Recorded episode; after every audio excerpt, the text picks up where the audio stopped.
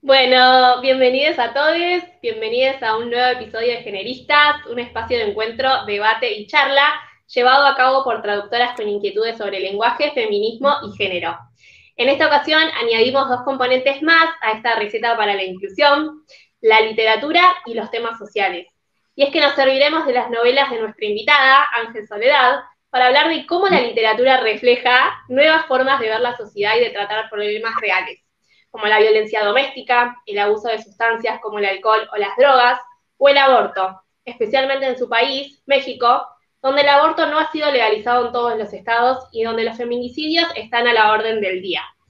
Mi nombre es Paula Reno y junto a mis compañeras Ariadna Tagliorete, que no ha podido estar presente hoy, y Verónica Manzanares Alberola, llevamos adelante el proyecto Generistas.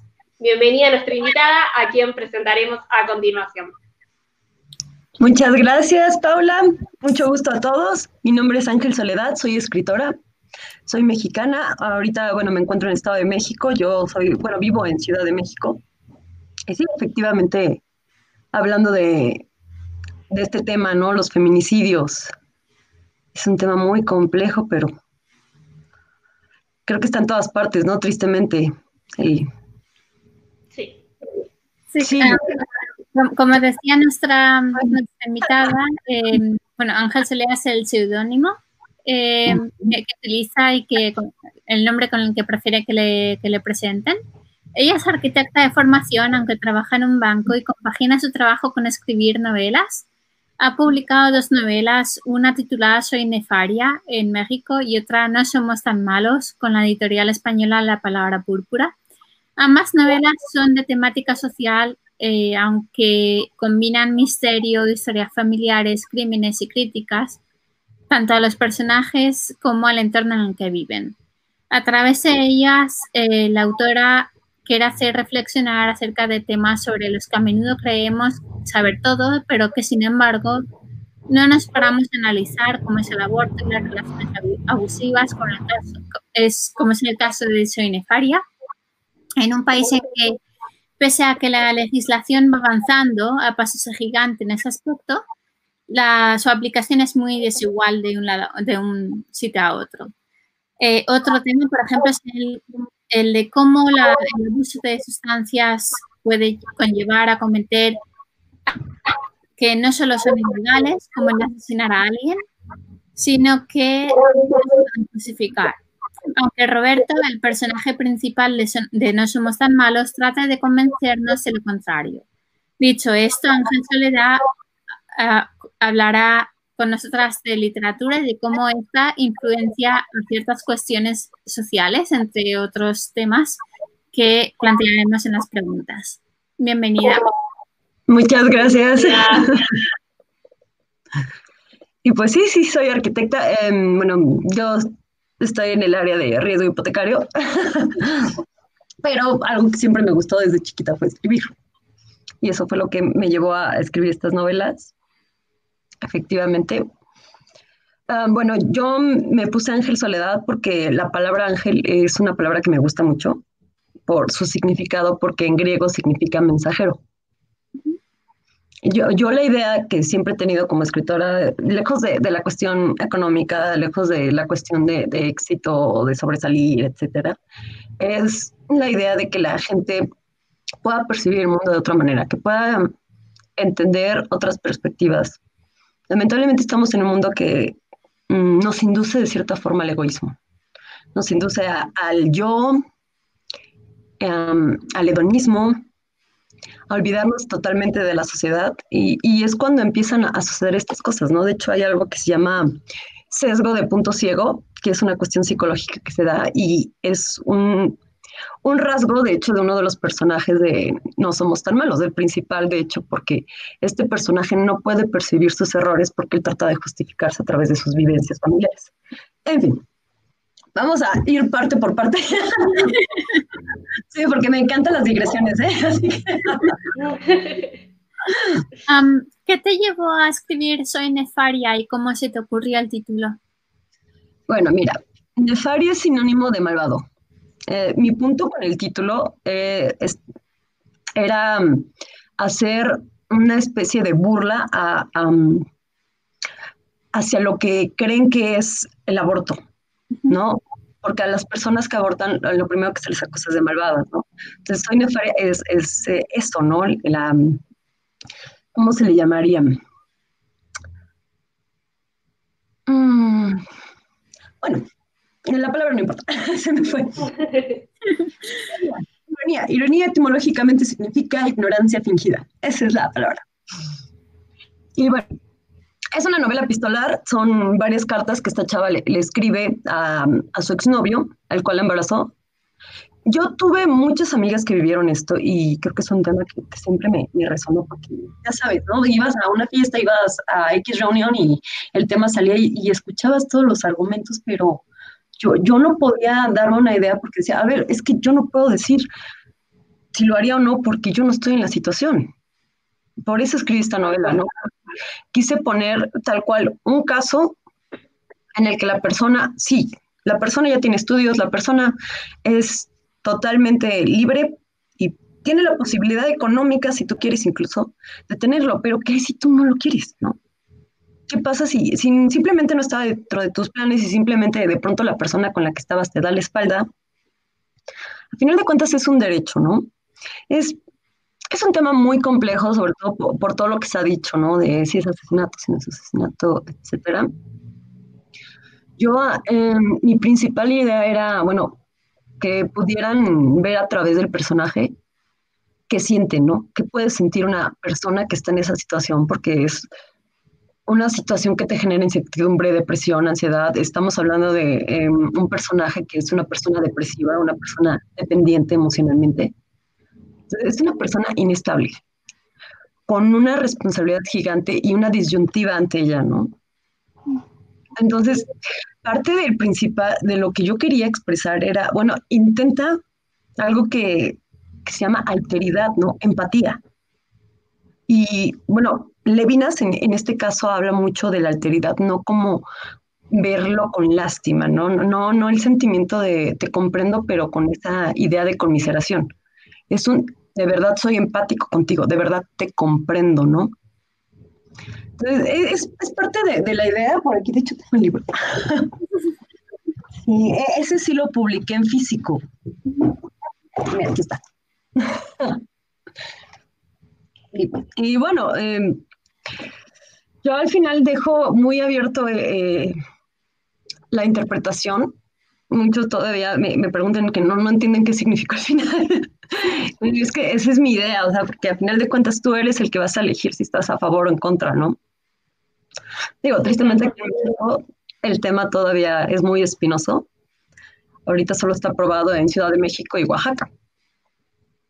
Pero, ¿qué hay de los demás estados, no? Es una cuestión muy compleja. Eh, me, me, parece que en algún momento, por ejemplo, ahorita que se dio en Veracruz la iniciativa, la rechazaron justificando que en cuanto se aprobó en 2007 en Ciudad de México, los abortos aumentaron. Claro que aumentaron, pero no aumentaron porque de pronto la gente, solo porque ahora era libre de abortar, empezar a abortar a lo loco. O sea, no. empezaron a contabilizar ahora. Sí, sí, sí, sí, ahora resulta, ¿no? Digo, me, me, preocupa más la cuestión de los feminicidios, pero veo que les preocupa demasiado eso, ¿no? Ahora, mira, realmente aquí la cuestión es no si, si lo van a hacer o no porque al final de cuentas lo van a hacer. Tú vas a la farmacia y por 300 pesos mexicanos tú tienes las pastillas. Eso te lo aseguro. Pero el punto aquí es la cuestión de la seguridad de la mujer. Porque se están haciendo muchos abortos clandestinos, están, también depende de la, de la semana de embarazo, claro. Ya para llegar a un legrado, pues sí, ya, ya tienes más de dos meses, ¿no? Lo cual representa mayor riesgo de infecciones, mayor riesgo de muerte en el momento, etcétera.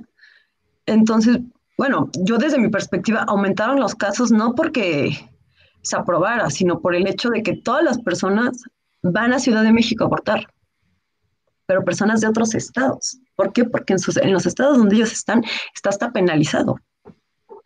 Es preocupante que, que, personas que no están haciendo realmente algo malo, digo, para mí algo malo es que vayas y mates a alguien o un violador un secuestrador, pero le están dando demasiada importancia a algo que no deberían ni siquiera meterse, ¿no?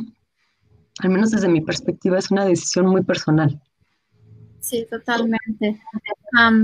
curiosamente, hay, hay, una clínica donde yo trabajaba aquí en Reino Unido, eh, Marie Stops, que es, eh, es, una de las, de las pocas internacionales que está precisamente en los Estados México donde, donde es legal. Y que, por ejemplo, aquí en Reino Unido, sabiendo que tienen una comunidad hispanófona importantísima, eh, casi toda la información que, te, ofrecen está en inglés. Luego te dan intérprete, obviamente, pero la información en sí está en inglés. La, eh, la, única información que traducen es para, es para México. Ojo, ojo, eh, lo entiendo hasta cierto punto, pero también entiendo que hay una falta de información ¿no? en ese aspecto. Eh, y es curioso, pero en este tipo de, agencias eh, las llama de planificación familiar y la gente se piensa que es solo para abortos, pero no, es que hay algunas que también realizan vasectomías, por ejemplo. Claro. Nadie lo promueve, ¿no? No, nadie quiere que vayan todas así en manada a abortar, no es eso, no es gratuito no, no, no, para, nada. tampoco. Es, cuestión es una opción. Claro. es eso, es eso. O sea, primero la gente debería tener acceso a una educación sexual básica eh, y de calidad. Luego, en base a, esa información, tú actúas con tu propio cuerpo y si en un momento dado lo necesitas, que sepas que tienes ese acceso. No, es que la gente lo utilice como si fuera un vicio. Exacto, claro, o sea, no es una que cuestión... No es que es como ir a, claro, a darte una inyección, ¿no? No es que... Yo creo que, bueno, nunca, no, me, no me tocó vivirlo, pero digo que no, no creo que deba ser un proceso muy, muy agradable para nadie de pasarlo. Y acá, bueno, el pañuelo verde que, que lo tengo por ahí es, es eso mismo educación sexual para decidir, anticonceptivos para no abortar, aborto legal para no morir. ese es el orden de, las cosas que, se quieren. Y es aborto legal para no morir, digamos. No es para, para ir a abortar por diversión. A veces como que te parece que, no sé, que una se embarazara para ir a abortar. Y bueno, pueden pasar un montón de cosas que haga que uno tenga un embarazo no deseado. muchos anticonceptivos son un 99% seguros, pero he ahí en el 1% donde está esa posibilidad, ¿no? Yo conozco mucha gente que se embarazó con, con, eh, el DIU puesto. Y bueno, que dicen que es súper seguro y, se embarazaron. Y bueno, puede pasar, se puede pasar con cualquier cosa. Sí, la verdad es que es una cuestión fortuita, estoy totalmente de acuerdo.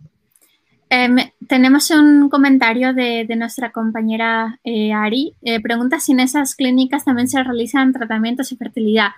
Eh, no, los ofrece la, mm, te diré, la sanidad pública. En estas, estas clínicas son privadas, pero te deriva la sanidad pública. Es decir, imagínate, tú, le, tú vas a, hablar con tu especialista de medicina, le dices, mira, estoy embarazada, no quiero eh, seguir con esto. Y esta persona, eh, este o esta especialista, te deriva a esa clínica. Eh, en teoría es privada, de hecho, si no eres residente, creo que tienes que pagar, pero si eres residente y, tienes todo en regla, es gratuito. Pero no, no, no, es para tratamientos de fertilidad, es precisamente para, o sea, te dan pastillas, te dan anticonceptivos, hacen vasectomías, eh, hacen incluso servicios de, psicología porque hay personas, hay, hay veces que, se plantean los casos en que una persona va allá con la idea de yo quiero abortar y en un momento dado se derrumba, si se derrumba eh, la persona que tiene que operar no puede operar. Entonces, claro. ofrecer un, apoyo extra, ¿no? Em, y sí, obviamente puede, puede darse y se ha dado. O sea, yo, yo me he topado con casos así. una mujer que, iba por el tercer embarazo y que no podía mantener a un tercer bebé. Es que, y era una mujer, o sea, era mayor que yo, para que hagáis una idea, que no era una adolescente, es lo que quiero decir y se derrumbó y, la, doctora dijo que, que ya no operaba en esa situación, que hablara con el psicólogo si quería. Sí, sí, sí. Y es muy duro, es que es muy duro. La gente piensa que es, venga, vámonos, se compra, si no, no es así. No, yo de hecho tengo una amiga psicóloga con la que discutía mucho ese tema, ¿no? De, ella me decía que las personas que abortan siempre se arrepienten, ¿no? Yo, yo discrepaba mucho con ese, pensamiento, le decía, mira, yo creo que, que, depende mucho de ti. O sea, sí, obviamente, yo creo que si llega en algún momento, te llegas a preguntar qué hubiera sido si no hubieras tomado esa decisión, ¿no? Porque obviamente sí te pega emocionalmente. Pero hay de personas a personas, creo que cada quien es diferente y el hecho de que no te arrepientas no te vuelve una mala persona en absoluto, ¿no? Pero sí, obviamente hay un factor psicológico, porque es una es una decisión muy difícil, muy, muy difícil, no, no, no es fácil. Y sí, efectivamente, como dices, la gente lo toma como, digo, yo siempre les he dicho, mira, yo no lo promuevo como un subterfugio hacia la vida hedonista. No, no, estamos, no estamos hablando de que, ay, vamos a probarlo para que las niñas de 13 años aborten cinco veces. No, no, no, no es la idea, ¿no? Yo creo que nadie nace y dice, ay, lo que quiero cuando sea grande es abortar, ¿no? Pues obviamente no. No, totalmente. Pero sí, como dice Paula, tener la opción obviamente ya te da otro panorama y otra perspectiva de vida. Sí, totalmente. aquí... lo que pasa... Perdón, perdón. No, sí, sí. Hola que en, Argentina lo que pasa, que se ve mucho, es acá hay, em, digamos, situaciones en las que sí se, se, puede abortar, que son, bueno, cuando hay riesgo de vida de la madre, cuando es en caso de violación, eh, que es la, la, ILE, la interrupción legal del embarazo, pero ni siquiera en esos casos se, a veces se deja que la persona aborte y, y vemos quizás en las noticias em, nenas de nueve años que son obligadas a parir, obligadas a gestar, y es una cosa horrorosa de, película de terror. A veces incluso mueren porque son muy chiquitas para, tener una, un bebé, digamos, como que son, son nenas, digamos. Eh, y por casos de violación o cuestiones así, ni siquiera ahí las, las dejan abortar y obligan a, nenas de 10, 11 años a, gestar y a parir. Es tipo oh, terrible. Oh, Dios mío, qué feo. Aquí se supone que en todo el país es legal el aborto en caso de violación. En sí, que se supone que sí, pero empiezan a poner trabas legales que esto lo empiezan a demorar y ya después cuando están en, el mes 7 no, no le pueden hacer un aborto ya, entonces bueno, tiene que, parir. Ay, pobres niñas. Es, es un tema muy complejo porque incluso, mira, incluso aquí en, Reino Unido que es legal tener eh, hacerte un aborto. Eh, no todo el mundo lo, o sea, hay, muchos médicos que, sí que te van a intentar convencer de lo contrario, ojo. Eh, e incluso una vez me, acuerdo de, esto fuera, fue por trabajo, o sea, la paciente lo que quería era básicamente un, que, le, que una histerectomía, vamos, que, le quitaran todo porque no quería que, tener más, vamos. Y, y el médico le dijo que, aún era muy joven. Ay, eso ha pasado un montón. Es que es tu decisión, ¿no? O sea, si tú no lo quieres, ya si va a ser tu consecuencia, claro. Aquí también se da mucho eso. Es, yo creo que más que nada la cuestión idiosincrática. Mm. Hay muchísimas tipos de pensamientos, muchos pensamientos mm, conservadores, digámoslo, que se mantienen en boga, ¿no? Y, son esas generaciones las que tratan de, impedir que, se promuevan esta clase de cosas porque va en contra de sus principios morales, ¿no? es una disyuntiva muy, muy fuerte. Aquí, por ejemplo, en este, en, justo donde estoy, aquí todavía ves muchísimo, muchísimo. Eh, casi casi las venden como, bueno, no las venden como vacas, pero no, o sea, te y te presentan como, como lo, hacían antes de presentarlas en sociedad, que prácticamente era saber pues, quién, quién apuesta, ¿no? Es, para mí es prostituirlas, ¿no? Pero bueno, o sea, es una forma de pensamiento con la que no me voy a poner a discutir con todos aquí, ¿no? Es una cuestión muy complicada. ¿Qué haces, no? Si ellos tienen esa idea y si ellos no quieren cambiar de idea, es cuando te preguntas, ¿qué puedo hacer yo? Ah, sí, respeto tu pensamiento, pero ¿por qué tú no puedes respetar mi pensamiento? No, dice mi hermano, a ver, yo soy tolerante a tu intolerancia, pero tú no puedes ser tolerante a mi intolerancia. y yo, eso es un buen punto, ¿no? Digo, si quieres ser tolerante, vamos a hacerlo con todo, ¿no? Entonces, sí es importante también eh, el pensamiento racional, ¿no? Que, tratemos de, hacer reflexivo lo que vamos a decir, porque muchas personas se guían mucho por la cuestión casuística que han vivido y que han conocido toda su vida, ¿no? Entonces, de pronto tú llegas y les presentas un, nuevo concepto, una nueva ideología y, la rechazan. ¿Por qué? Porque va en contra de sus costumbres. Volvemos un poco a la literatura. Em, ¿Qué te llevó a escribir eh, la novela de No somos tan malos? Pues efectivamente esta situación, ¿sabes? Aquí todavía se da mucho la, bueno, yo creo que en todas partes, ahorita lo vimos sobre todo ahorita con la pandemia, de hecho yo vi que aumentó un 60% el caso de violencia intrafamiliar. Mm. Y esta fue una de las cuestiones que a mí me llevó a escribir el libro, ¿no? Porque yo de alguna forma trataba de comprender a estas personas, ¿no? Y decía, a ver, personas que yo conozco que, que sé que desde el tatarabuelo vivieron violencia. ¿Por qué se sigue repitiendo ese patrón, no? ¿Por qué lo sigues repitiendo? Hay este, una cuestión que se llama, mmm, me fue la palabra?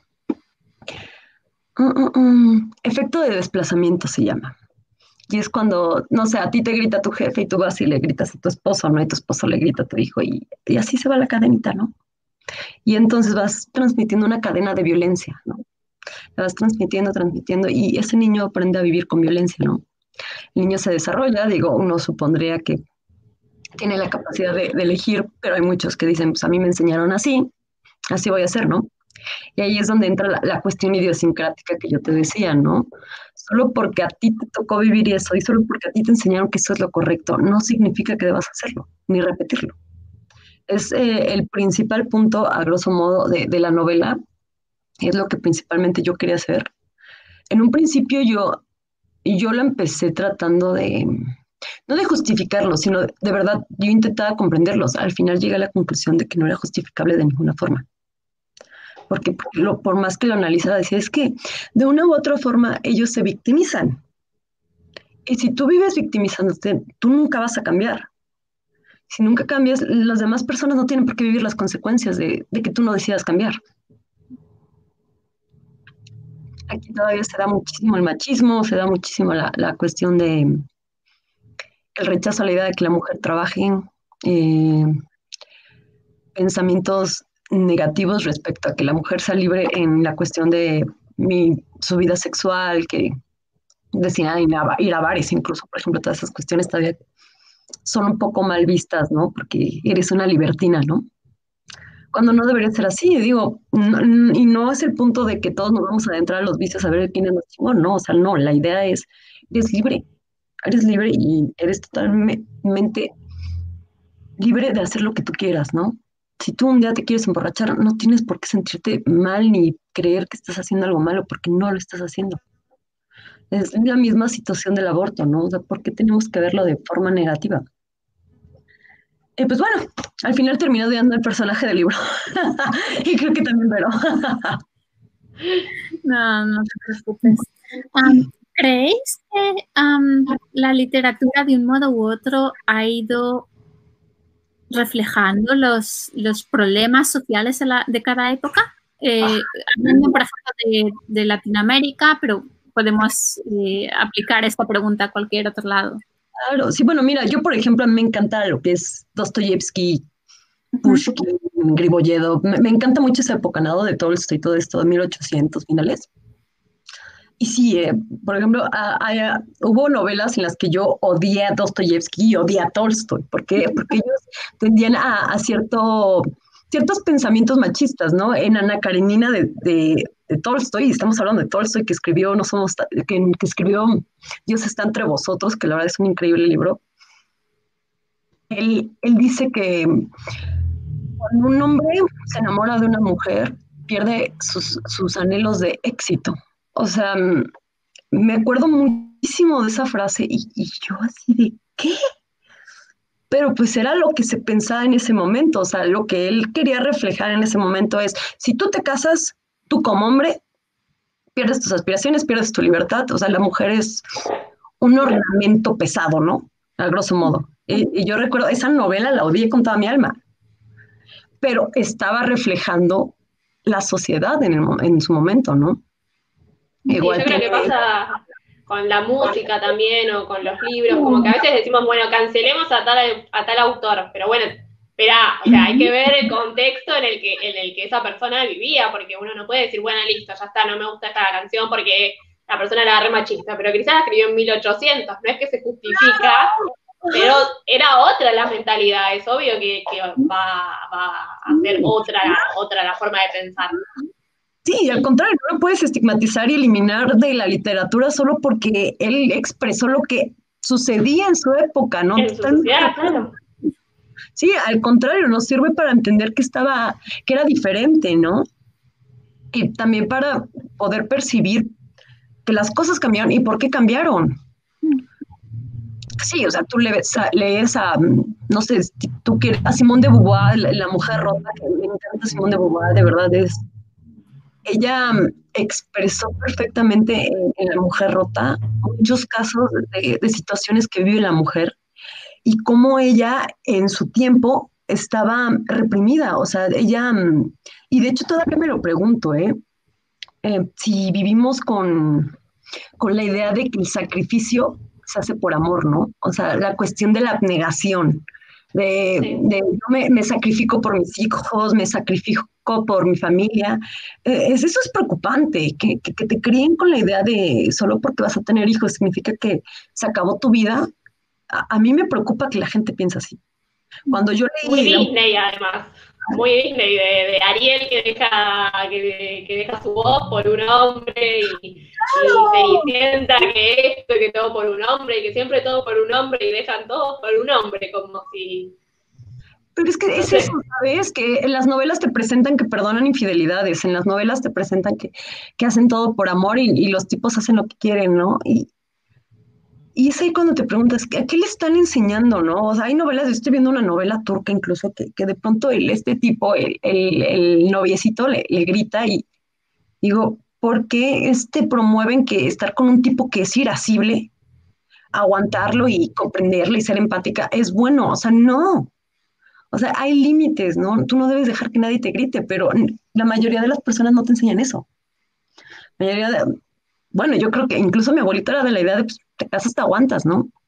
Y, no, es, una idea para mí retrógrada y es aparte una cuestión preocupante porque se pierde el yo, se pierden las personas. Y bueno, es muy difícil, la verdad es que es que es fácil cuando lo platicas con gente que lo comprende, pero de verdad cuando lo hablas con alguien que, no está dispuesto a escuchar argumentos y que al contrario te va a aplicar una falacia ad hominem, eh, es, es desquiciante, ¿no? Es ahí cuando digo, mejor ya no hablo. Sí, ya fue, hay peleas que como que uno elige las batallas también que, que, puede ganar y que no. Sí, también uno tiene que, que aprender con quién sí, con quién no. Eso sí, sí, sí, sí, me ha costado aprenderlo, ¿no? cuesta, cuesta. No, sí, no, y más en, reuniones grupales, así de, no sé, la reunión de una fiesta, que tú sacas a relucir eso y, y te empiezan a agredir, porque eh, ya es cuando se quedan ellos sin argumentos, ¿no? Que, que, te empiezan a agredir y yo les digo, oye, tu pensamiento es como cuando las personas eh, de color negro eran esclavos, ¿no? En 1800, es que es absurdo las cosas cambian, todo. Toda la sociedad cambia, ¿no? Yo, yo no puedo decirte si esta es mejor sociedad que en 1800, no, no viví ahí.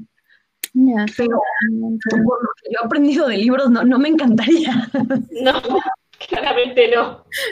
No, y también, no, no, no, sí, sí. Son, son perspectivas, ¿no? Y, y, por eso es tan importante el papel de la literatura. Y, obviamente, los escritores tenemos un papel imprescindible aquí. Eh, a mí, en lo personal, lo que me preocupa y por lo que yo sigo con la literatura, eh, llamémosla de es que mm, siento que se está perdiendo mucho eso, ¿sabes? Están dejando a un lado a los autores viejos y tratando de innovar en lugar de, bueno, voy a leer el pasado para poder comprender el presente y hacer algo mejor para el futuro, ¿no? Esa es mi idea. Pero lo veo tan simple como el léxico, ¿no? Se han perdido tantas palabras. El español tiene miles y miles y miles de palabras que son fascinantes y, se pierden. Cuando yo escribí Soy Nefaria, me, decía mi editor, oye, ¿podemos quitar todas las palabras raras y cambiarlas por algo normal? Porque creo que tenía ciento, 200, ¿no? Este, palabras que hasta les había puesto su pie de página y el significado, etcétera.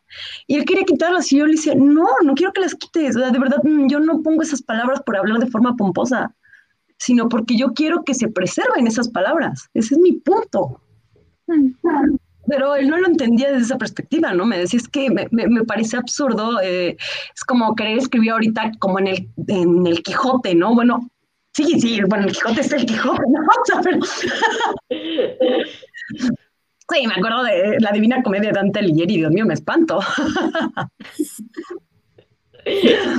Sí, yo, creo, que, yo creo que a la hora de, editar eh, libros, especialmente ahora eh, que yo creo, se ha dado un cambio enorme ¿no? en a la hora de, cómo comunicarse, ¿no? Estamos acostumbrados a que la gente ya no lee. O sea, no consulta un diccionario. No sabe lo que es eso, básicamente. Es muy cierto, ¿eh?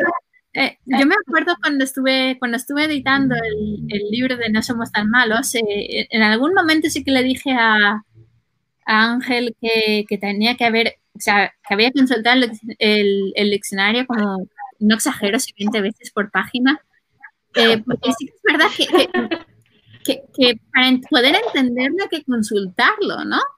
Y había frases que, sí que es verdad que en un momento dado así que te dije, mira, esto me parece un poco demasiado elaborado, vamos a simplificarlo, pero no, no por las palabras, sino por un poco la sensación que mezclas ideas a veces a, la hora de escribir, y eso le pasa a todo el mundo, y no acabas de entender cómo, cómo de, desgranar un poco, una a una, ¿no?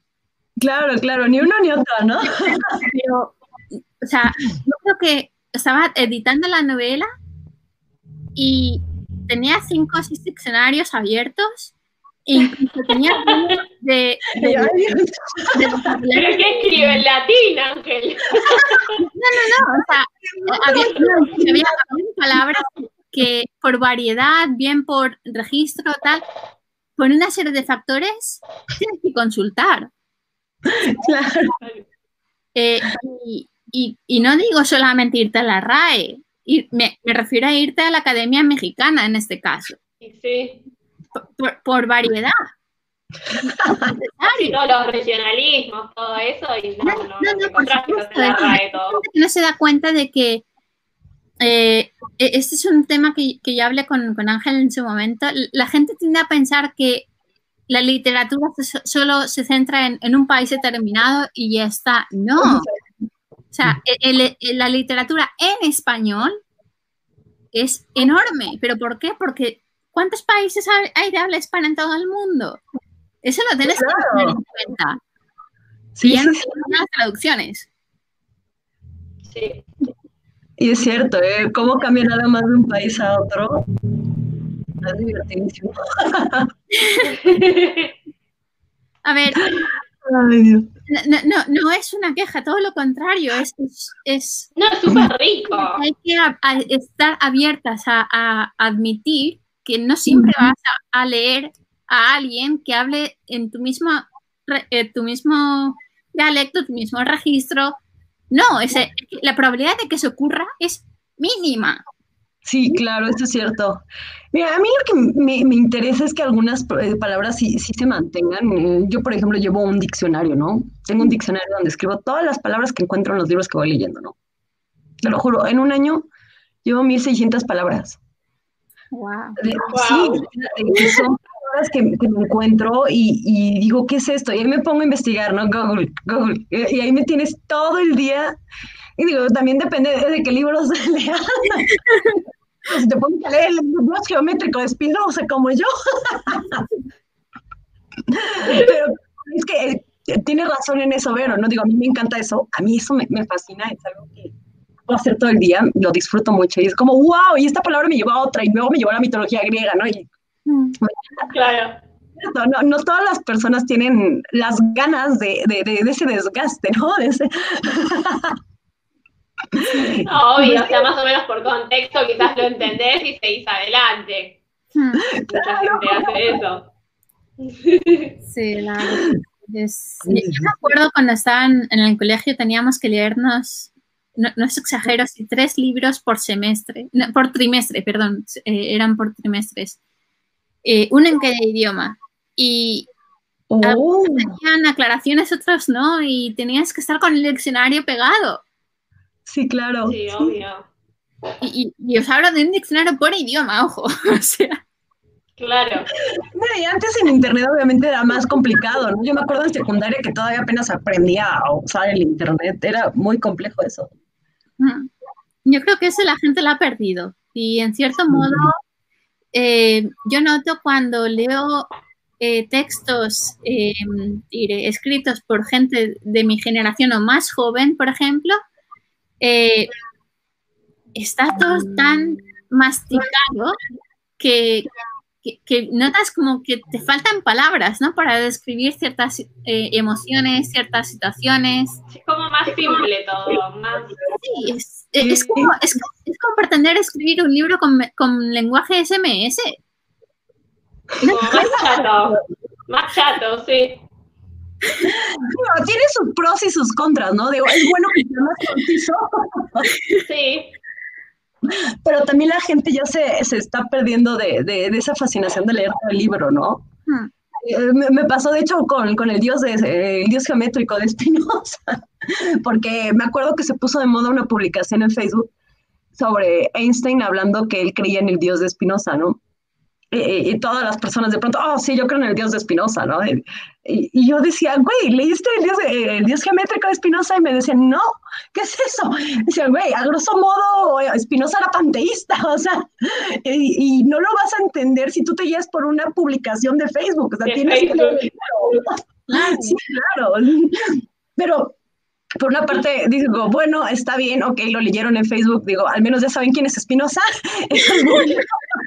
Es preocupante que la gente ya no, ya nada más lea pequeños fragmentos, ¿no? De Schopenhauer, de Nietzsche, eh, de quien tú quieras, ¿no? Elena Garro, lo que sea. Y, muchas veces incluso si tú lees un pedacito, la interpretación es totalmente diferente, porque no lo estás leyendo en el contexto. También por eso, eh, eh, esa es una de las cosas malas, ¿no? a mí me encanta Facebook en lo personal porque me ha permitido conocer muchísimos libros y hablar con conocer personas de todos los países, platicar de estos temas, ¿no? De, literatura, etcétera, compartir autores, compartir ideologías, pero sí, también está esa pequeña limitante, pero esa es una limitante que tú eliges. A final de cuentas, si, tú quieres saber, lo descubres. Ahorita con el Facebook, con internet, puedes buscar cualquier PDF y puedes hacer milagros. Espero que mi libro no esté ahí.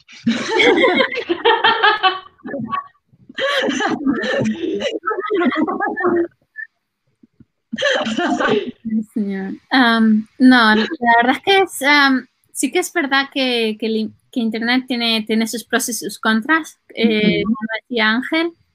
Y, sí, a ver, puedes compartir información, em, pero también, también tienes que saber buscarla, ¿no? Sí, sí. tal cual. Eso como traductora es, como, fundamental, saber cómo buscar información. Totalmente. Sí, digo, lamentablemente mucha gente que lo, utiliza para cosas negativas, ¿no? Mm. Actualmente está muy, muy en boga la cuestión de la pornografía, es muy, muy fuerte, que también es preocupante, sobre todo en, los jóvenes. Sí. Porque la, interpretación que, que decíamos, ¿no? Sobre el amor, lo que tú interpretas que es una relación, mm. se tergiversa totalmente. y bueno, yo al menos estoy en contra por cómo cómo se presenta la mujer en esos casos, ¿no? Mm. Pero, pues bueno, las personas tienen múltiples ideas y tenemos que respetarlo también, tristemente. Dice, dice Ari, trabajo con redacción de contenidos en inglés y en español. Veo a diario que a Google no le gusta el lenguaje un pelín más complejo y si no lo entiende, no posiciona bien tu artículo. Eh, eso sí que es verdad, pero a mí punto. quiero que em, que no por ello vamos a dejar de expresarnos, ¿no? Eh, una cosa es que, que redactes bien, y otra cosa es que si, por ejemplo, puedes poner aclaraciones entre paréntesis, y si ves que tú misma te das cuenta de que la idea es un poco rebuscada, pero al mismo tiempo creo que como, como lingüistas, como escritores, hay que, hay que cuidar un poco el lenguaje, ¿no? Eh, no, hay que mascarlo todo tanto, en mi opinión, vamos. Sí, es como que hay una línea muy fina. Yo que, que hago traducción jurídica, como que hay todo un movimiento del plain English y como del lenguaje claro, porque es verdad que todo lo que es, eh, no sé, fallos, sentencias, es todo como muy pomposo para que no se entienda, para que solo lo entienda un abogado y, no se entiende nada. Como que son cosas que todos, todos deberíamos entender. Como que ahí sí siento que, hace falta como bajar un poco eh, para que se pueda entender pero a la vez, bueno, no, no, no achancharlo tanto, no, no sacarle toda la riqueza eh, y hacerlo como algo, nada, sí, muy soso, digamos. Claro, claro. Sí, sí, o sea, que no se pierda la idea, pero que también le permita a personas que son, que, que desconocen del tema entender. Claro, sí, de acuerdo, sí, de acuerdo. Sí, hay libros muy, muy, muy muy literales, ¿no? Que, que, son exclusivamente para arquitectos, exclusivamente para médicos, ponte a leer algo de médicos de sí, de verdad, eh, es que sí, hay, hay, ciertas ramas en las que, aunque lo intentes, es complicado, ¿no? Ah, me pasó con, con eh, en la cuestión filosófica eh, con Deleuze, me sucedió que, bueno, cuando están hablando ya de una cuestión filosófica, filosófica, o, tú entiendes los términos y los buscas, o, no vas a entender el libro, ¿no? Porque, porque el libro ya, ya está especializado. Pero bueno, en el caso de una novela, sí, sí es necesario que, que uno sea, como dicen, pero más abierto a, hacerlo más simple, de manera que, que, la gente pueda comprender tu idea, ¿no? Y sí, también la, cuestión de, del, del, idioma, del país en el que estás, hasta la zona donde lo leen es diferente, ¿no? De estado a estado tenemos diferencias. Sí. Sí, es muy cierto. Ángel, ¿por qué crees que se siguen justificando determinados crímenes, como por ejemplo la violencia doméstica, un tema que tratas en tus novelas? ¿Qué tiene que ocurrir para que esto deje de, pasar? Mira, eh, es una cuestión compleja. Yo, no diría que, se aprueben, pero hay ciertas zonas donde la idiosincrasia es la que manda, ¿no? Tú te vas a un pueblo y tienen un, pensamiento muy diferente. Mi mamá me lo platicó, ella es médico y, es lo que me comentaba, ¿no? O sea, por ejemplo, tú ibas a X pueblo, aquí a una hora de, donde estamos ahorita, y tú les hablabas de anticonceptivos y para ellos eso era del diablo. ¿Por qué? Porque ellos tenían la idea de que los hijos que les mande Dios. Entonces, es, es una cuestión incluso cultural con la que tú mm, te pone una barrera, vaya, ¿no? Eh, la cuestión moral, bueno, es, es complejo, ¿no? Eh, de hecho, hablando de Tolstoy, de Dios están en vosotros, eh, hay una cita que él dice, que me encanta, que dice, ¿cuántos hombres son necesarios para transformar un crimen en un acto justo? Y él habla de, de las personas que vienen de la guerra y se les aplaude por ir a matar. Y él habla específicamente del tema y es cuando dice, ¿por qué ellos pueden matar a quienes quieran, pero un individuo no puede robar o saquear? E-, esa es la, cuestión, ¿no? Eh, ¿Dónde está el límite, ¿no? ¿En qué momento soy una persona honesta, em, una persona virtuosa? Cuando los mismos, la misma moral en boga eh, tiene todas estas disyuntivas, ¿no? Estos pequeños huecos, estos recovecos en los que cuando les conviene sí es válido y cuando no les conviene no es válido. Si, tenemos estas incongruencias desde esta perspectiva casuística, pues obviamente nuestra sociedad eh, va a estar alterada. Ahorita estamos, eh, yo lo he visto, mm, está muy de moda el, yo, el yo, el yo. Y, y es ahí cuando se justifica todo, ¿no?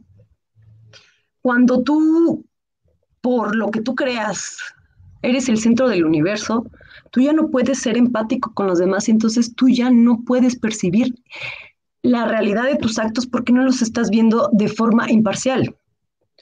Eh, en la peste de Camus, que de hecho ahorita se puso muy de moda por lo de la pandemia, eh, me encanta porque tiene una cita que dice que el mal que existe en el mundo proviene casi siempre de la ignorancia y la buena voluntad sin toda la clarividencia posible puede ocasionar tantos desastres como la maldad.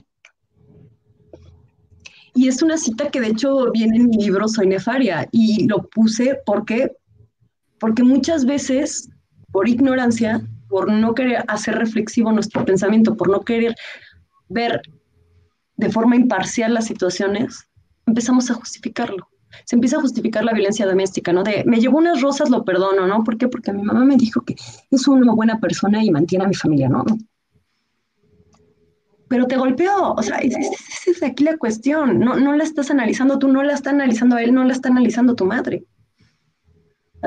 Si todos seguimos permitiendo esto y empezamos a justificar lo que decíamos, lo que nos enseñan las novelas, lo que nos enseñan las películas de Disney, si empezamos a entender al mundo desde esa perspectiva únicamente, por supuesto que vamos a permitir malos tratos, por supuesto que nos vamos a sacrificar porque queremos amar a alguien, ¿no? Por supuesto que se va a perder el yo. Y entonces vamos a caer en un egoísmo ciego, ¿no? O en una abnegación. Entonces, eh, es un tema muy, muy complejo porque efectivamente aquí en México todavía se da muchísimo y lo ves en, en todos los niveles sociales y culturales. Vas a ir a la Ciudad de México y te topas con, con la mujer que se pegó en la puerta, ¿no? Pero, ¿qué hago si ella no quiere dejarla? Si ella no quiere dejar esa vida, si ella no quiere dejar a su marido, porque ¿qué va a hacer sin su marido? Porque ella no sabe hacer nada. Y es una cuestión que hasta inconscientemente están metiendo ellos mismos, ¿no? Y es una cuestión de persuasión, una cuestión de manipulación, en la que cuando desaparece tu yo, empiezas por sentirte miserable y es hasta una cuestión de autoestima. Ya cuando tú te percibes como inútil, como si tú te percibes como incapaz de no poder vivir sin esa persona, bueno, así va a ser, ¿no? Decía Henry Ford, tanto si crees que es posible como si no estás en lo cierto. Entonces, es es muy difícil cambiar la idea. Yo, yo quiero, sí, me encanta la idea de que con mis libros pueda promover que, la gente razone, ¿no? ¿no? No imponerles un pensamiento, sino hacerlos cuestionarse, ¿no? Si realmente esto es lo correcto, ¿por qué es lo correcto, ¿no? Esa es mi principal idea, pero a final de cuentas la gente toma lo que ellos quieren, ¿no? Sí, totalmente. hay gente que odia igual que, hay, que hay que tener un poco de como de cuidado de no tratar de, digamos, de culpar a la víctima, digamos. Ah, sé que no, es la intención para nada, pero como para que no, no, se preste a confusión, como que, hay un trabajo tan de manipulación de, la persona violenta en ese caso, que es como que anula a la víctima y, que es la que tiene que ser más como resguardada por, todas las personas em, y, acompañada, digamos. Em, quería dejar eso claro por las dudas para que no, no como que no se prestara confusión, como que obviamente hay que tratar de empoderar a la mujer para que deje de pensar eso, pero una vez que ya está instalada es como que siento que hay que, ayudarla y, digamos, no revictimizarla. Claro, sí, totalmente de acuerdo. Sí, sí, sí. El gran problema es cuando te topas con una persona que está tan enfrascada en eso, ¿sabes? Es una cuestión complicada porque de verdad es tanto el daño a la autoestima que sí. a mí es lo que me da gusto que ahorita se ha promovido mucho, bueno, yo he visto muchos grupos en Facebook, etcétera, eh, que promueven el autoestima, eh, recuperar todas estas cuestiones que, buscan que las personas se aprecien, que las personas agradezcan lo que tienen, todo eso me, encanta porque efectivamente, o sea, vamos, todo, todo esto, mm, a final de cuentas, Mm, no, o sea, lo que te decía del libro, yo no intento justificar a nadie, al contrario, eh, yo lo, rechazo totalmente porque son cuestiones que incluso creo que todos hemos vivido de, una u otra forma acoso o, alguna cuestión machista en nuestras vidas. Y, y, como dices, ¿no? Al contrario, lo que necesitamos es unirnos y apoyarnos entre nosotras. Porque de verdad, cuando estás ante una situación así, es difícil también que, que tú salgas de, de, de perspectiva, ¿sabes? difícil que, también tú cambies tu forma de pensar porque es muchas cosas que te vienen incluso transmitiendo desde pequeña, ¿no? Desde la idea de que te dan un enuco, un muñeco, un bebé, o sea, te están diciendo algo, ¿no? Y hasta desde esos pequeños detalles, eh, el rosa para la niña, el, azul para el niño. Entonces, esos pequeños detalles nosotros estamos limitando a los niños. Y también es una cuestión que, pues, que, deben cambiar los padres, ¿no? Y, debemos cambiar todos para que podamos ver el mundo desde otra perspectiva, ¿no? Tanto hombres como mujeres, que los hombres ya no, eh, ya no sean violentos, que también ellos nos valoren, ¿no? Porque creo que también hay algo de su parte que hay que poner ahí. Sí. Porque, al final de cuentas, eh, como dicen algunas personas por aquí, ¿no? Los, los machos los crían las, mujeres, ¿no? Aquí, de hecho, todavía tú, te puedes topar con la abuelita que me, me, ha tocado, ¿eh? A personas que le dicen a sus hijas que atiendan a sus hermanos, ¿no? Y, y te preocupa porque dices, bueno, si, si tú como mujer estás diciendo eso a tus hijas, o sea, sí entiendo, ok, es una señora que, vivió en 1900, principios de 1900, es una señora que vivió en otra época, pero está en nosotros cambiar, cambiar ahorita, ¿no? O sea, no importa lo que hayas vivido, lo que te hayan enseñado, es cuestionar lo que te enseñaron y tomar lo que, lo que te lleva a ser feliz a ti y no dañar a los demás, por supuesto. ¿qué, opinas de que se llame eh, crimen pasional a los feminicidios? Uy, bueno, esa es una cuestión complicada. Yo creo que el feminicidio siempre va a ser un crimen sin importar cuestiones pasionales por lo que tú quieras. Creo que nada justifica un asesinato hacia ninguna persona de ningún género. Creo que es preocupante el hecho de que veamos los, números elevarse y, y, no parezcan disminuir. O sea, simplemente uno, sale, uno puede salir con un short a la calle sin que alguien te diga algo y es ahí donde te preguntas qué está pasando con esta sociedad, ¿no? Es realmente triste. Yo, yo siento que las mujeres estamos haciendo mucho de nuestra parte en este aspecto, pero tristemente hay muchas, muchas partes políticas que están ignorando el problema. Y esto no es una cuestión solo de sanciones, no, no podemos aprender a vivir a través de la amenaza y el castigo. Eso es a mí algo que me preocupa, ¿no? No, no, no debería ser así, ¿no? Yo, yo creo que el ideal sería que, la gente fuera honesta por inercia. Claro que, bueno, también es, es una quimera, ¿no? Si tú quieres. de verdad, si, si cambiamos la, la forma en que estamos educando a los hombres, podemos cambiar muchísimo el mundo. No, de verdad, o sea, no, no es que aumenten la, o sea, sí estoy a favor de que sean mayores las, los años en prisión, lo que tú quieras, las amonestaciones, etcétera. Pero reitero, o sea, reprimir al ser humano no es la manera desde mi, desde mi punto de vista. La, idea sería cambiar la perspectiva de la gente, ¿no? Me, me, recuerda mucho este libro de la naranja mecánica y el método Ludovico, ¿no? Que era como el método de, de Pavlov, ¿no? Con los perros. No, no, no podemos tratar a la gente como tratamos de domesticar a un animal. Y, mira que yo adoro los animales y de verdad los animales para mí son sagrados.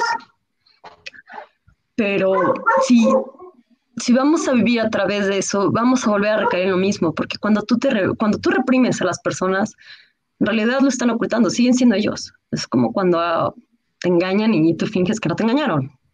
Desde mi punto de vista, esa no es la solución. La, solución está en la educación. Obviamente esto implica eh, un tiempo prolongado de respuesta, implica obviamente que digamos que ese punto de equilibrio, que se diría así financieramente, em, está más distante, ¿no? Claro, o sea, es diferente a la inversión, es diferente eh, el tiempo de retorno, lo que tú quieras. Pero desde mi perspectiva, en lo que deberían enfocarse principalmente es en la educación, porque no lo estamos cambiando y a pesar de que se supone que somos una generación diferente, se supone que, venimos generaciones con otra idea, otro pensamiento, que tenemos acceso a, más tecnología, a más conocimientos, a todos los libros que tú quieras, de, los temas que tú quieras. Se siguen preservando ideas machistas, se siguen manteniendo ideas de acoso, hay muchísimo bullying hacia personas por el simple hecho de, tener, no sé, ¿no? sobrepeso, eh, muchas cuestiones, el bullying Simplemente, a grosso modo, la palabra es preocupante porque ha aumentado en las secundarias, en las prepas. todo eso daña la autoestima de, las personas que son víctimas y, no, lo no están haciendo lo que se debe, ¿no? Están ignorándolo. ¿Por qué? Porque son niños, no, o sea, de esos niños va a salir el futuro. Pero si, si ellos no lo ven desde esa perspectiva, ignoran el problema y decimos a un niño que si le pegan hay que, que tiene que golpear también, eso no es una solución realmente. Y bueno, es un, tema muy, muy complejo, ¿no? digo, no con palabras ni con propuestas como estas, eh, disminuyen los números tristemente, ¿no? Sí, por desgracia es, estoy de acuerdo contigo con que, con que la educación es clave. Eh, si estamos acostumbrados a, escuchar eso de vete a la cocina o algo por el eh, frases de ese estilo, ¿no? que hemos oído todos y, en, en un momento dado. Y, si no hay alguien en un momento dado que dice, no, eh, eh, aquí si tienes dos manos y dos pies, vas tú y punto, ¿sabes? Es, claro. No, por el hecho de ser hombre significa que seas inválido y no puedas ir a la cocina. Totalmente de acuerdo. Sí, sí, sí. Bueno, yo soy docente, Ángel, no sé si sabías, y trabajo también eh, bueno, en la universidad particular y en primaria. Tengo tercer grado y nenas de 8 o 9 años. Y, bueno, trato de, digamos, de, ayudar, de aportar mi granito de arena para que esos niños y niñas em, se vuelvan personas buenas. trato de, de... Bueno, hoy mismo me sorprendió porque estaba en la clase y y teníamos que hacer un juego de adivinanzas y entonces una nena le dice a un nene, no muestres el dibujo porque todos tenemos que adivinar. Bueno, y todas. Y fue como, wow, tipo, tiene ocho años. Y fue como, algo está cambiando, digamos. Yo no, digo que yo haya sido, porque no es que hago todo el tiempo desdoblamiento ni nada, porque, bueno, son chiquitos. Eh, pero como que se quedó, viste, dice todos hay que, tenemos que adivinar. Bueno, y todas. Y, fue como, wow, o sea, como que, que, algo cambia, algo está cambiando, me parece que, no sé, como que parte de la educación, de la parte por la familia, por la escuela, como que entre todos hacemos lo que podemos para, para bueno, los que, les que pensamos así, porque hay otra gente que, bueno, que no está de acuerdo. Pero, um, nada, para que sea un mundo mejor para todas las personas. Así que bueno, nada, me pareció lindo compartirlo. Ay, pero qué lindo y qué increíble que, que, hagas eso, ¿no? Digo, a mí siempre me, ha llamado mucho la, la, cuestión de la docencia.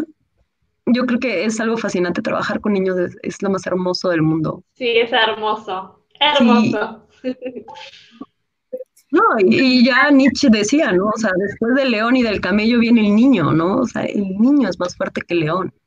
Y es lo que nosotros no entendemos, ¿no? O sea, la importancia del niño, hay que, hay que darle esa importancia y hay que promover que los niños sean felices, que, ni siquiera tengan que saber de temas tan horribles como el feminicidio y todas las cosas que suceden, ¿no? O sea, ¿por qué dañar a los niños? Pero bueno, como dices también, hay muchísimos tipos de pensamientos. Ya me encantaría erradicar a la, gente mala del mundo, pero no es la manera y probablemente no es la mejor forma. hay, un comentario de, Ari que dice, hay algo con, lo que no estoy de acuerdo, si bien hay muchas mujeres que todavía se rigen por las, las reglas del patriarcado, no creo que sea, perdón, no creo que culparlas sea o, eh, una solución. Eh, ah, bueno, no hay culpa. No, no, creo que fue un poco lo que dije yo también. La idea es un poco de que de que al, estas mujeres que no han tenido acceso a una educación les va a costar mucho más, por ejemplo, eh, darse cuenta de ciertos cambios, ¿no? Eh, la educación está para algo. No, no vamos a, a simplemente hablar de gente, ¿no? Eh, el, la, nos ayuda a cambiar nuestra manera de, de, pensar. Pero para un lado por el otro, pero al fin y al cabo, a medida que vamos educándonos, a medida que vamos creciendo, eh, vamos cambiando nuestra manera de, ser y de pensar. Y que hay muchísimas mujeres que no han tenido acceso a esa educación y que por eso hay que tener en cuenta que, eh, que necesitan, en cierto modo, eh, que alguien les explique ¿no? que, que, ese tipo de cambios se tienen que dar. Porque, para que dejen de normalizar. ¿Cómo? Para que dejen de normalizar ciertas actitudes que, viven, que las ven como que es lo, normal, lo esperado. Mm. Sí, sí, sí, totalmente. Eh, mira, también, sea, son personas que sufren muchísimo, que, son minimizadas mm. totalmente, que, su autoestima es totalmente vilipendiado, como tú quieras llamarlo. Em, de verdad, yo en ningún momento las... Ellas son víctimas, no, no podría culparlas en absoluto, porque sobre todo hay personas que llevan años y años, décadas y décadas viviendo así, viviendo con esa idea, ¿no? Agachando la cabeza. Son como cuando hablábamos de la esclavitud, o sea, prácticamente es gente que es esclava de ciertas ideologías. ¿Pero por qué? Porque así lo vivieron, porque no estuvo nadie para decirles que eso estaba mal, que ellos tenían derechos. Y precisamente se les negó la educación para que no se dieran cuenta de que necesitaban unos derechos. Sí, no, y tristemente lo que menos quieren es que estudies ¿eh? y, que entiendas del mundo. ¿Por qué? Porque así funcionan ellos, ¿no? Mm. Yo eh, en, algún momento, en algún momento en una eh, entrevista con Vero le, le, platiqué que, por ejemplo, mi mamá cuando llevas, eh, eh, bueno, mi abuelito tenía un rancho, mi abuelito tenía vacas, puercos, caballos. Entonces, en su época no se estilaba que las mujeres estudiaran. Y a mí me encantó porque mi abuelito rompió el concepto y dijo, yo quiero que mi hija estudie. Y, y, muchos de sus amigos le decían, pero ¿para qué quieres que estudie? Va a terminar en una cocina, sea, cosas así, ¿no? Como comentaba Vero. Y lo que me encantó es que al final mi abuelito dijo, no me importa lo que digan y, permitió que mi madre estudiara. Mi mamá es médico y la verdad la, admiro muchísimo como persona, como ser humano. Y bueno, es algo que yo le aplaudo a mi abuelito, porque a pesar de que estaba en una época un poco diferente y, el pensamiento que estaba en boga era muy, muy, muy machista, tú, lo ves, ¿no? Quiso el cambio o el pequeño cambio porque él decidió que, que, que sí quería que su hija fuera inteligente, que sí quería que su hija viera el mundo desde otra perspectiva, ¿no? Y ella, de hecho, siempre estuvo con los consejos de mi abuelito de no te dejes, de no permitas que nadie te humille. Eh, siempre tuvo un pensamiento muy, muy, muy admirable para la generación a la que pertenece desde mi perspectiva, ¿no? Y es lo que a mí me transmitió. Eh, por eso es tan importante incluso eh, el hecho de que Mm, como que una pequeña, una sola persona rompa el, contenedor, a mí me parece suficiente, ¿no? Digo, si por cada familia una persona cambiara, eh, obviamente va a transmitirlo, ¿no? Va a transmitirlo, va, a este, alterar el orden, ¿no? Movido tanto el, el, movimiento feminista actualmente, ¿no? Que algunas personas se levantaron y que algunas personas empezaron a decir, ¿sabes qué? Esto no me parece, fue ahí cuando todos empezamos a unirnos, ¿no? Porque si no nos unimos, bueno, ¿qué va a suceder? Sí. hay muchos hombres que están a favor, pero... Yo creo que también la gente mayor, eh, tanto hombres como mujeres, se, van dando cuenta de estos cambios, ¿no? Yo, me acuerdo dos situaciones que, con, mis abuelos que eh, hubo un momento que, no sabía cómo reaccionar porque no me lo esperaba de ellos, ¿no? Uno era em, mi, abuela siempre ha sido una, una, persona muy, con una personalidad muy fuerte, ¿no? Y aunque estuviera de, buen humor, a veces te decía algunas cosas que, que te dejaba en plan, no sé qué responderte. Eh, pues me acuerdo una vez que mi, mi, abuelo se estaba quejando de algo y mi abuela le respondía algo así como, vete a, a ver el fútbol y luego hablamos. En plan de, eh, sutilmente le estaba diciendo, cállate, es como son. luego, por ejemplo, mi, abuelo, eh, por parte de, la otra, la otra parte de la familia, me refiero, eh, me acuerdo que yo cuando era más joven, me, bueno, me, me, sigue encantando, pero ya por falta de, tanto tiempo y por la pandemia no lo hago tan a menudo, eh, me encantaba viajar y cada vez que tenía tiempo y dinero me, me, iba de fin de semana por ahí. Y mi abuelo cuando le decías eso, te decía, bueno, ¿cuándo, ¿cuándo te llevo al aeropuerto? Y me acuerdo una vez pasaba mi madre delante y mi madre me miraba, ese no es mi padre. O sea, yo creo que la gente mayor, al fin y al cabo, se, se da cuenta de esos cambios, ¿no? Otra cosa es cómo reaccione, pero darse cuenta, se dan cuenta de los cambios. Sí, claro, totalmente. Y, qué bueno, ¿no? Que, que, que, estén abiertos a aceptarlos, ¿no? Sí, totalmente. Totalmente. Y, creo, que, hay algo que, que se lo tenemos que, tener en cuenta, ¿no? Eh, el esfuerzo que están haciendo para abrirse, al fin y al cabo porque es gente que, no fue a la escuela en su mayoría. ha pasado de hacer todo lo que les decían a tomar sus propias decisiones eh, con muy poca información, no siempre las correctas a nuestro modo de ver, pero al fin y al cabo es con la información con la que contaban, y de repente hace un montón de información que, que básicamente hay gente que no sabe qué hacer con ese tipo de información, otras que más o menos se van adaptando y, a su manera van evolucionando. Y, creo que es algo que hay que tener en cuenta y, que eh, la educación es clave, ¿no? En, la manera de, pensar. Eh, sin información y sin, y sin educación es muy difícil que una persona cambie de, de, parecer de la noche a la mañana. Sí, totalmente de acuerdo. Y más si son personas recalcitrantes, ¿no? Son, hay personas que incluso de mi generación he tenido, vaya, ya casi discusiones. sí, personas de mi generación que, que, simplemente rechazan esas ideas, ¿no? Sí. Y dices, bueno, ¿qué hago?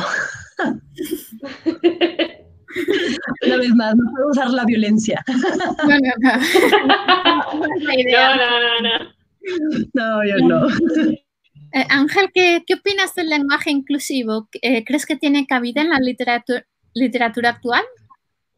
Claro que sí, a, a, mí me parece fascinante, o sea, no, no solo es una iniciativa para cambiar un poquito eh, el mundo como es, ¿no? Sino para que todos estemos en equilibrio. A final de cuentas es, necesario que, empecemos a darnos cuenta que pequeñas situaciones, pequeños dichos, o sea, nos encasillan, ¿no? Por nuestro género, por lo que pensamos, por, cómo te vistes, por cómo, cómo, no sé, ¿no? Por multitud de factores, lo que tú quieras.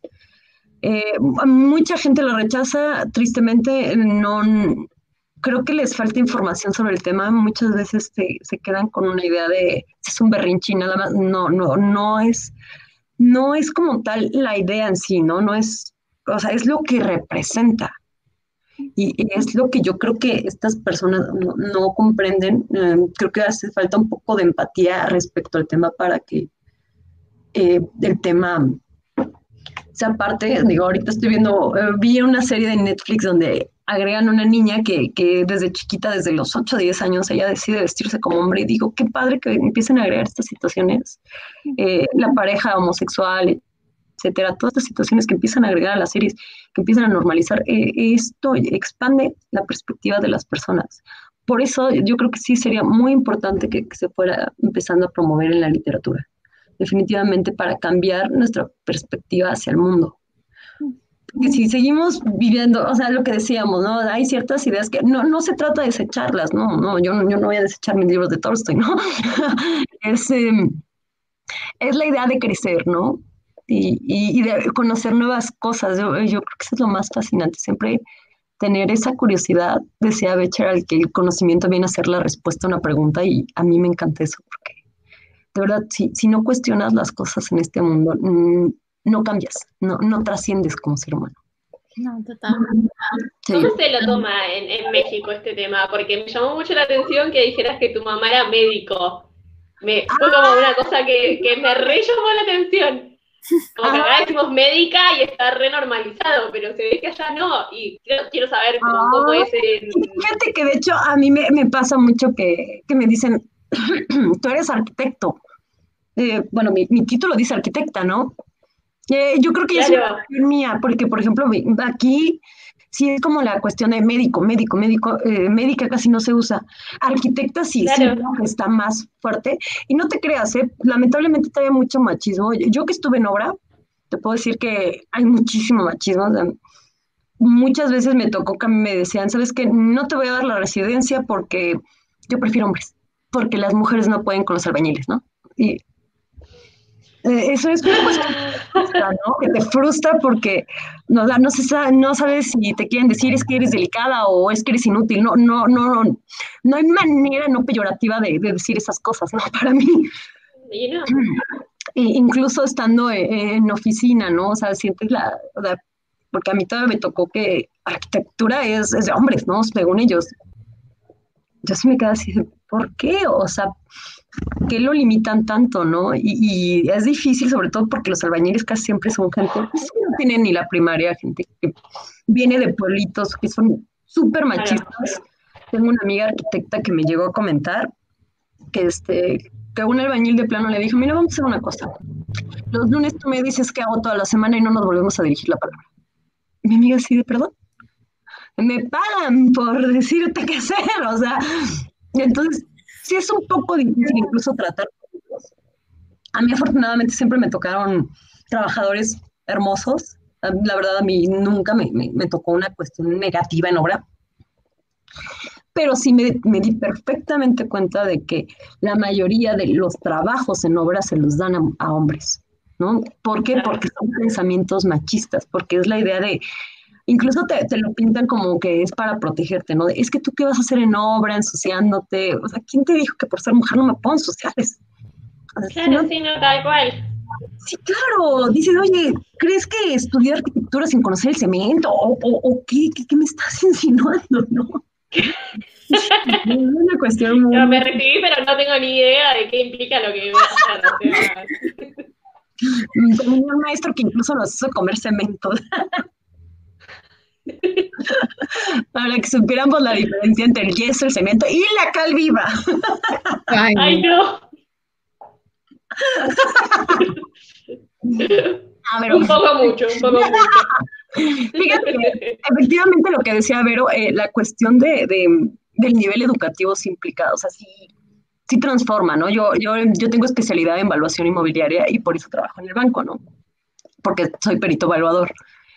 Y yo, por ejemplo, cuando llego a, Banamex, que yo trabajo en un banco, en el área, de, soy analista de riesgo hipotecario, eh, el pensamiento es totalmente diferente. A mí me encanta la empresa como tal porque de verdad es, es otro nivel de pensamiento. Todas las personas ahí, de verdad, es el primer trabajo que me toca, que, que saben de verdad lo que es ética y lo que es respeto. Eh, es algo que falta también promover en las empresas incluso porque a mí, a mí me tocó muchísimo machismo y muchísimas groserías en muchas empresas. Me tocó acoso, me tocó un, jefe que me acosó. Y, son cuestiones que, que te frustran porque por una parte necesitas el trabajo, ¿no? Por otra parte está tu cuestión de la dignidad. Digo, yo, yo en su momento tuve la oportunidad de mandarla a la goma. Pero hay muchas mujeres que no pueden, ¿no? Y eh, esa es otra cuestión, el, acoso en, el trabajo, todos estos pequeños comentarios. Me, acuerdo una vez que me dijo, ay, mira, hiciste algo bien. E, ese jefe, ¿no? Que no le hice caso y no, sentí una impotencia, porque aparte estaba pagando mi especialidad y era como, espérate la quincena blanca. e incluso en las universidades, déjame te platico, de hecho, eh, esa es una buena historia, ¿eh? Mi, mi, director de tesis, que de hecho yo no terminé la tesis, yo me titulé por, por mi especialidad, de hecho, gracias a ese señor, porque este tipo, él sabía que yo en ese entonces yo era vegetariana. Digo, ahorita, pero este, en ese entonces era vegetariana y me iba a marchas a favor de los derechos de los animales, súper bonito. Y una vez comentó, eh, en mitad de clase, y un maestro que tiene doctorado, ¿eh? comenta, es que las personas que no comen carne tienen ideas cortas y pensamientos cortos, ideas pequeñas y pensamientos cortos. Yo, o sea, él lo sabía, sabía que yo era vegetariana y el comentario, ¿no? Total, seguí en tesis por, pues, obviamente la, la, cuestión de qué hago, ¿no? O sea, me reprueba de tesis y yo qué hago, ¿no? Eh, recuerdo que cuando acabé la tesis, cuando ya estaba mi, este, mi calificación asentada, llegué, me dijo, ¿sabes qué? Mira, tenemos estas correcciones. Le dije, ¿sabes qué? No voy a ser ni madres. Me queda bien y, le, me dice, ¿perdón? Y le digo, bueno, mira, con eso de que soy retrasada, no, no creo poder hacerlo. Así que no lo voy a hacer. Y le dejé su tesis y lo mandé al carajo e hice mi especialidad y, y, me di el gusto de, de, decir, ¿sabes qué? No soy ninguna tonta, porque aparte en algún momento él supo que yo quería estudiar una especialidad y me dijo, es que no aceptan a cualquiera.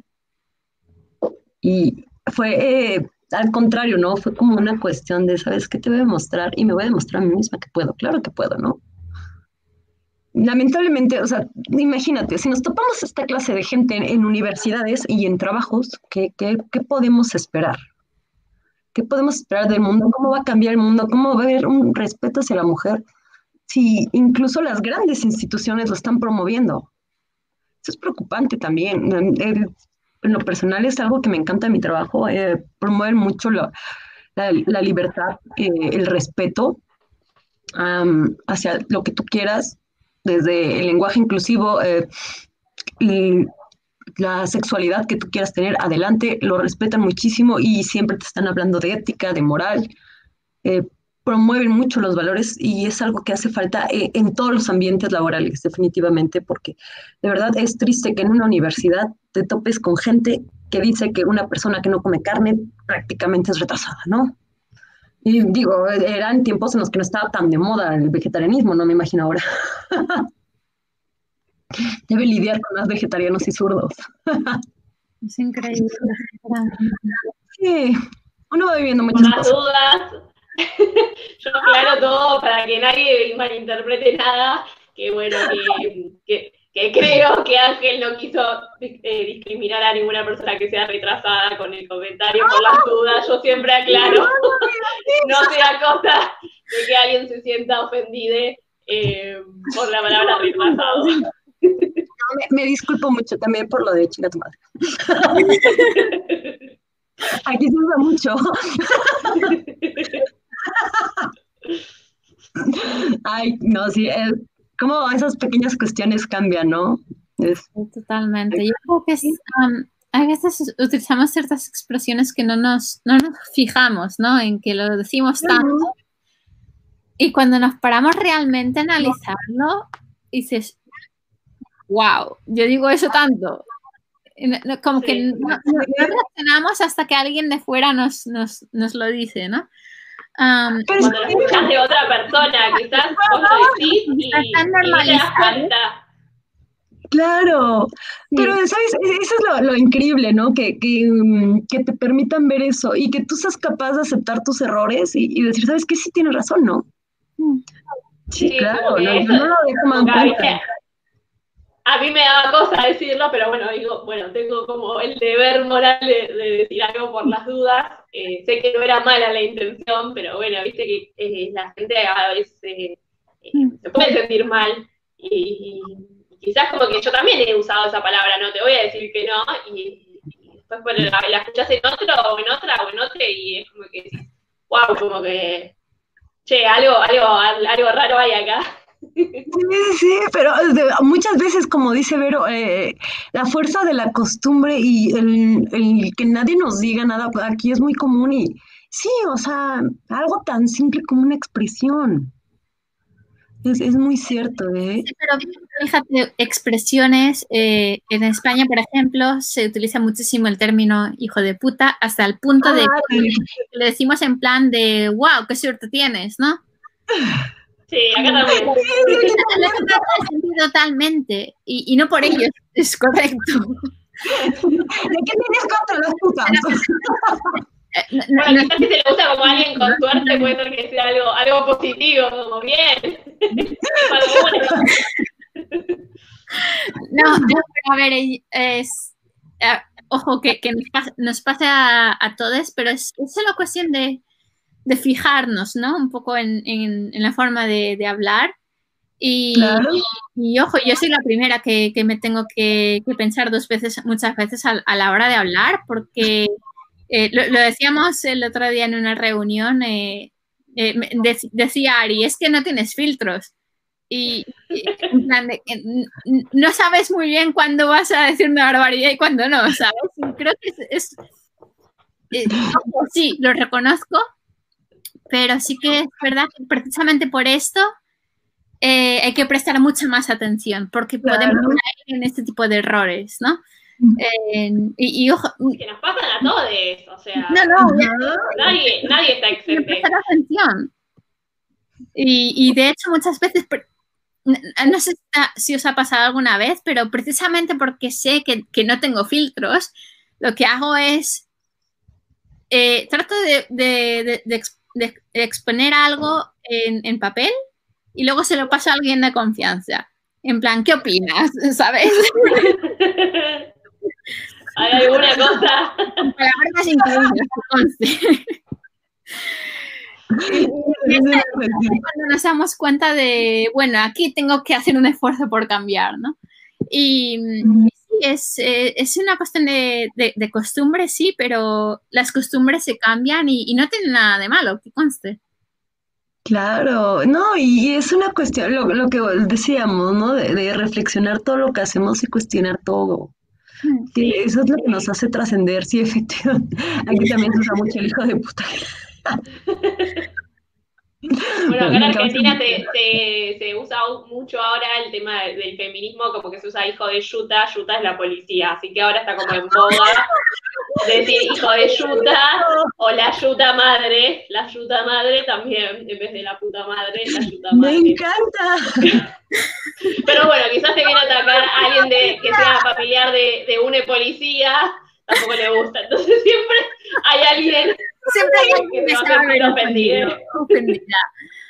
Ah, sí, la, la, verdad es que este debate va para, va para largo porque es lo que decimos, siempre hay alguien que se va a ver es muy complejo hablar de estos temas, ¿no? Siempre hay alguien que, ay, es muy difícil. Yo cuando la primera vez que presenté mi libro de Soy Nefaria, estaba tan ansiosa más por el tema de que yo tocaba, ¿no? Y que fueron a la presentación todo tipo de personas desde mi familia, eh, muchos amigos que tengo que, que, no les encanta el tema. Entonces, presentar el tema así, el tema del aborto es una cuestión muy, para mí fue muy complicada porque obviamente te topas con, con la, la, señora que obviamente está en contra y es una cuestión hasta de saber sobrellevar, ¿no? Estar preparado para cualquier argumento que te vayan a dar eh, no explota. es decir, bueno, eh, no estoy de acuerdo contigo, pero eso no significa que pues, no tengas derecho a expresarte, ¿no? Adelante. Pero cuando estás tú en el estrado y cuando todo va casi casi en el cadalso y, y todos te están atacando y tú eres eh, el foco de atención, es, es muy difícil. Sí, es, es un poco complicado ya cuando estás ante más de 40 personas y, son de todo tipo de pensamientos, es verdad. Lo que yo decía, es bien fácil hablar de estos temas cuando estás con personas que afortunadamente lo comprenden. Eh, el problema es cuando tienes que exponerlo ante personas que sabes que no lo comprenden, ¿no? Nada más decir que así como... Mm". Aparte me, me, encantaba porque todos me preguntaban, ¿y, tú abortaste? ¿Y tú abortaste? Y yo, es que no necesito abortar, no necesito matar a alguien para hablar del tema. O sea, ese era, mi, punto. Pero bueno, obviamente salía hasta estigmatizada de, ahí, ¿no? Pero eh, es lo padre, arriesgarse a hacerlo. No, totalmente. Y creo que es, mucho, es muy necesario hablar de estos temas y es, a ver, yo cuando hablé antes, por ejemplo, del tema de las clínicas, no es porque yo haya abortado, pero es porque yo trabajé allí y, lo he visto desde esa perspectiva. Y yo creo que es, yo creo que cuando escribes una novela, em, cuando preparas una presentación, hay que hacer una, una, una investigación. No necesitas decirlo con claro. hablar al respecto o preguntar a otras personas, te basta y te sobra. Esa es Y hay que tener sensibilidad, pero no por ello vas a pensar, ay, yo habría hecho esto. Pues mira, es que a lo mejor no te has visto en la situación. Sí, es bien fácil decir, yo no lo hubiera hecho, sí, pero es que no estás en la situación y si no estás viviendo ese estrés, esa ansiedad, esa disyuntiva, no puedes juzgar, o sea, no es tan sencillo juzgar porque de verdad, o sea, si tú lo vivieras, no es tan sencillo de, ay, voy a aventar una moneda a ver qué sale. No, son decisiones difíciles y a mí me tocó personalmente vivir con, con muchas amigas esa situación. Aquí de verdad me, me, tocaron muchos casos, por eso les comentaba lo de las pastillas, me, me tocó un caso en el que a una amiga la acompañé por las pastillas. Eh, entonces es una, eh, vaya, eh, te vuelves parte y, y tú vives la, la, situación, tú, tú lo sientes, ¿no? Porque obviamente tú ves a la persona, tú tienes un cariño por esa persona, tienes un vínculo y, y de verdad es cuando empiezas a ver la situación de otro modo, cuando tú, tú, tú, generas esa empatía con la persona, con la mujer, cuando tú la ves sufrir, cuando tú sabes todo lo que o sea, ella sufrió, lo que todos sus pensamientos, todo lo que estuvo alrededor de su cabeza previo y post a la acción, de verdad te, cambian la, manera de, ver la situación. Tristemente la mayoría de la gente no lo sabe y la mayoría de la gente no, no le interesa saberlo, ¿no? Yo por eso escribí el libro, porque me parece que la, la, mayoría de las personas deberían saber que no solo se trata de la decisión, sino ah, incluso de cómo está tu alma en ese momento, de cómo, cómo te sientes tú ante la situación, porque no lo haces por gusto ni por placer, definitivamente eso no es algo que, sea gracioso, ¿no? No, no, Pero bueno. Bueno, chicas, eh, me encantó la, la charla de hoy. Eh, espero que hayáis disfrutado. La verdad es que podría estar hablando de estos temas y otros muchísimos más durante horas y horas, pero bueno, mejor lo podemos, podemos organizar otra charla en un momento dado, sin problemas. Así que muchísimas gracias, eh, Ángel y, y, Paula, por, por uniros. Ay, gracias a ustedes, la pasé bomba. sí, estuvo muy linda, la verdad me gustó mucho. Ay, sí, aparte veía a tu gato pasar de un lado a otro. si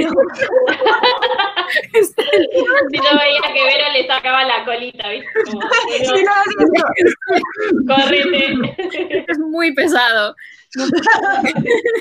lo, lo, tengo aquí mirándome en plan, ¿qué hablas de mí? Bueno, la plática. La charla. igualmente. Otra conversación un, una, un, año de estos y, y, a ver si se. Espero que se repitan. Bueno, se pueden repetir esto, estos y otros muchos temas más. Eh, a quienes nos hayáis visto, si tenéis algún, alguna pregunta, alguna cuestión que plantear, eh, alguna sugerencia, por favor, mandarnos un mensaje, un correo electrónico y, y plantearla sin más. No, no, tenéis ni que pedir permiso. Eh, nos despedimos por ahora, pero bueno, espera, esperamos que hayáis disfrutado como, como lo hemos hecho nosotras. Y un abrazo muy fuerte y un saludo. Chao. Chao. Un gusto. Chao. chao. Bye.